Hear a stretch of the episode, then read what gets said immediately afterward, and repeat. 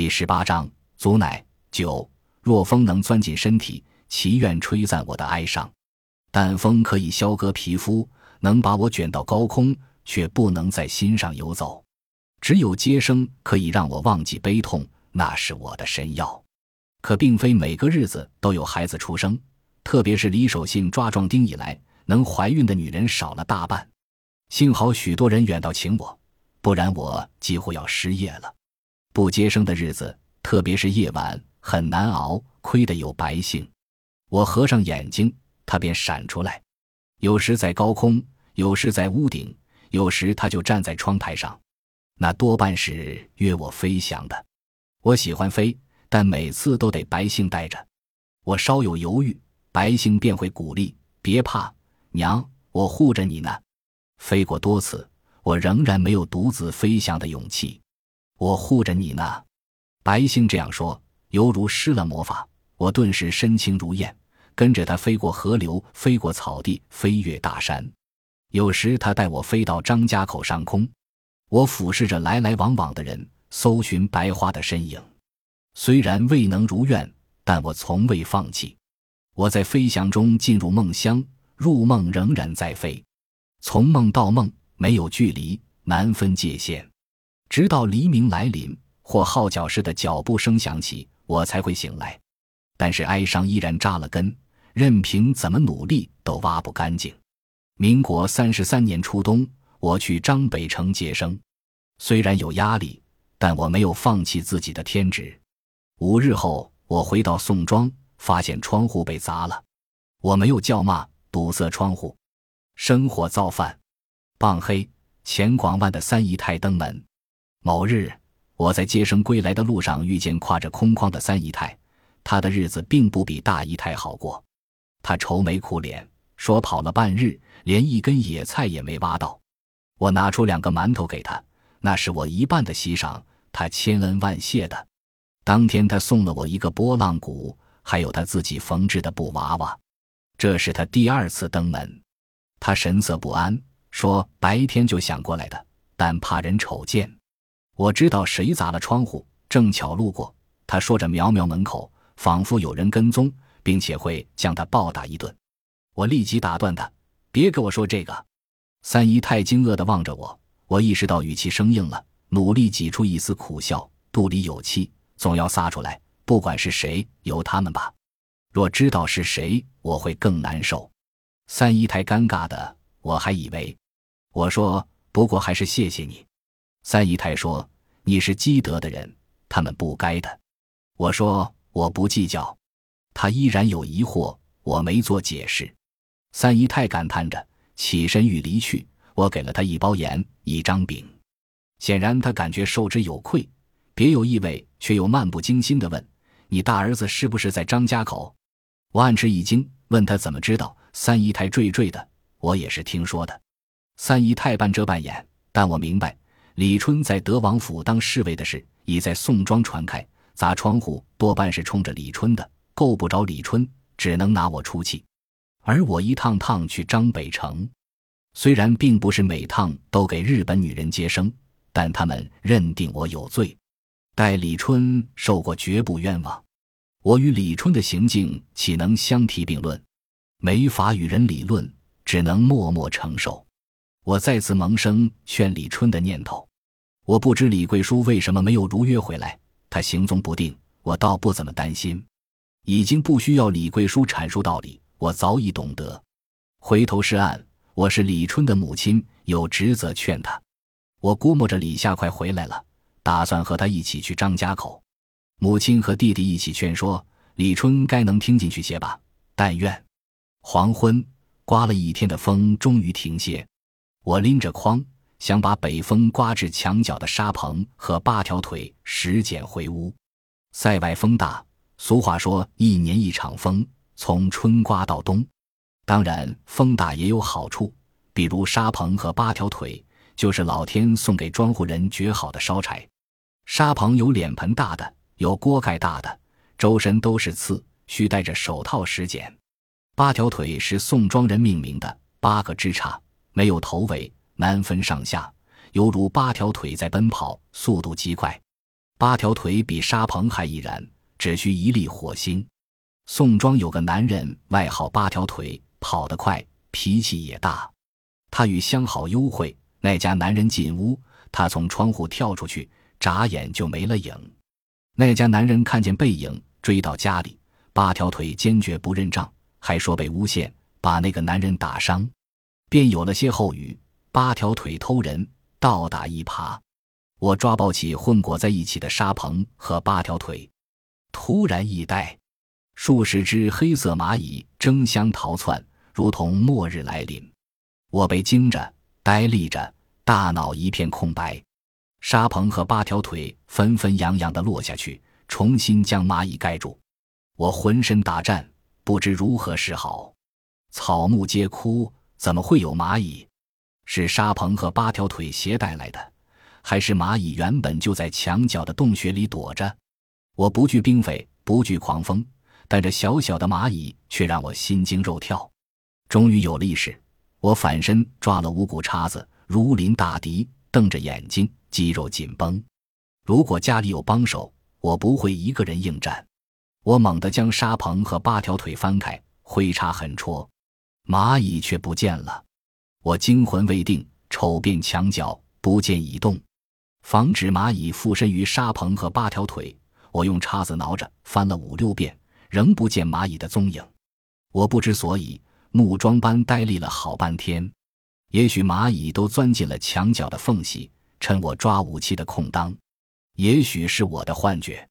已是初冬，怎么会有蚂蚁？也有可能蚂蚁都躲进了沙棚和八条腿的身体里。我没在时间，将八条腿和沙棚统统抛到院外。我胡乱吃了一口，早早躺下。虽然是虚惊，却难以平静，总觉得要发生什么。眼皮也跟着捣乱，如刚刚出水的鲜鱼，摁都摁不住。偶尔粘合在一起，我看不见白性，到处是爬窜的蚂蚁，如同浓墨奔流。我不敢再合眼，直直的瞪着。午夜时分，我爬起来，虽然没听到声音，我还是拉开门缝，探头张望，好像耳朵突然失聪。我需要眼睛的辅助。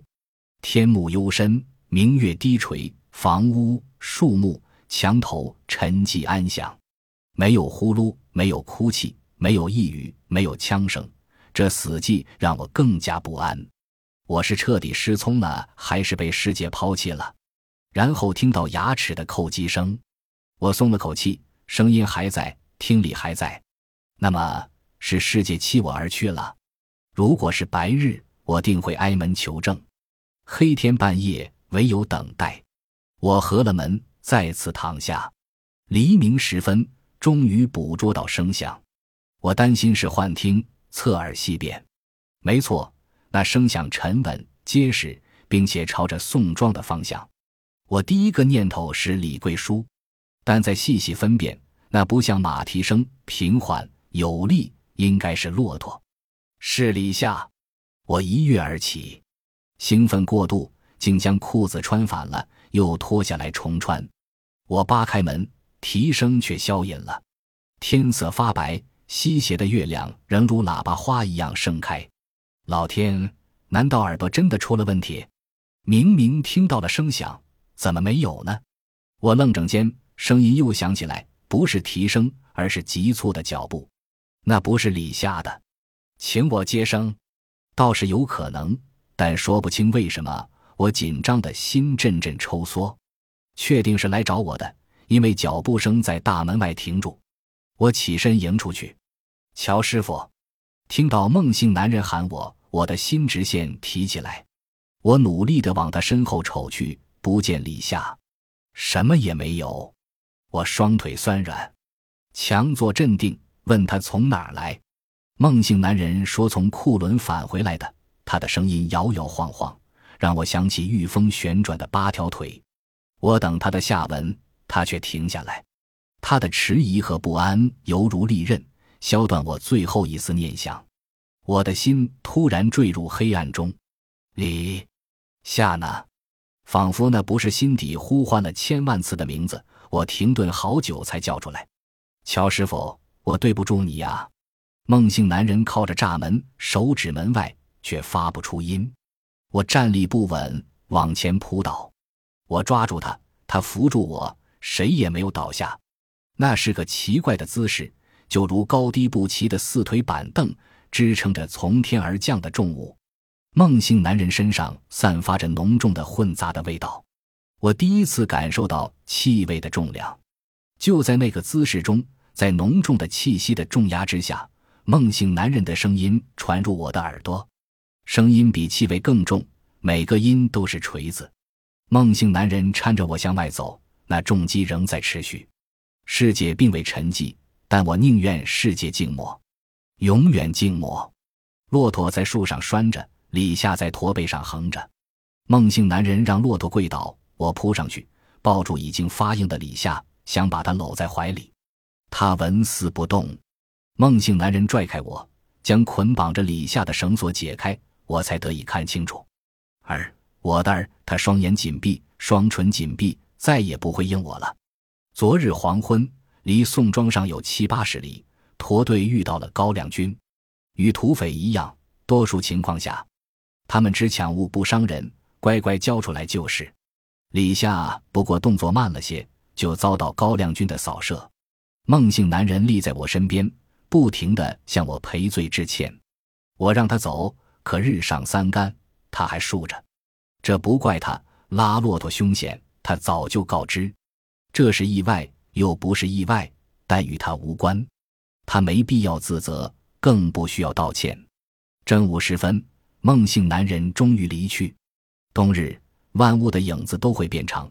那天我看不到自己的影子，目之所及只有物，没有影。李下躺着，没有身影。我亦没有。我守着。只想一个人守着，直到日暮。次日，李夏被葬在公爹大旺的脚底，那是他的归处，没有选择，是乡亲们帮的忙。仇视我的人挺多，但更多的人感念我的好。整整两日，我水米未进，丝毫没有饿的感觉，反而像吃多了，肠胃以及胸腔满胀着，如紧绷的鼓。我没有瘫软。守在李夏身边时，我以为再也站不起来了。至天黑，想起该为李夏准备衣服，双脚顿时有了力气。那些帮忙的人，我也给准备了饭，他们谁也没吃。我不说话，但手脚没有停下，做该做的，能做的。宋庄人说的话，硬帮。或许就是因为我丧子，却可以强力支撑。他们不知道的是，我的心已经是枯萎。第三日，我熬了点粥，喝下去，穿戴整齐。我想到那边去，父母、公爹、大旺、李桃、李夏、白杏、白果都在那边，我想和他们在一起。至于李春，我管不了，也劝不应，听天由命吧。那个世界对我更有吸引力，没有刀枪，不用浇那么多的水，每个人最终都会到那边去，趁我还清醒。清醒着去最好。我踩着凳子，将绳子悬在房梁，挽了个活套，将头伸进去。绳子暖暖的，那是去另一个世界的通道。我很平静，没有哀伤，没有悲痛，只有与亲人会面的祈愿。就是那个时刻，我听到急促的脚步，与梦醒男人的脚步不同，我能辨出来。我在凳子上立定，把绳套从脖子上移开。我若去了。那些婴儿怎么办？那是天命，我不能违抗。我没再犹豫，扯掉绳子跳下地。来人进院，我已经准备妥当。确实是请我接生的。一夜忙活，母子平安。那家人致谢，说我是菩萨现身。这样的话听得太多，我从未在意。但在那个早上，却如信念植入我的骨髓。我不能死。必须活下去，好好的活着。死去的亲人虽多，但我要接引更多的婴孩到世上。本集播放完毕，感谢您的收听，喜欢请订阅加关注，主页有更多精彩内容。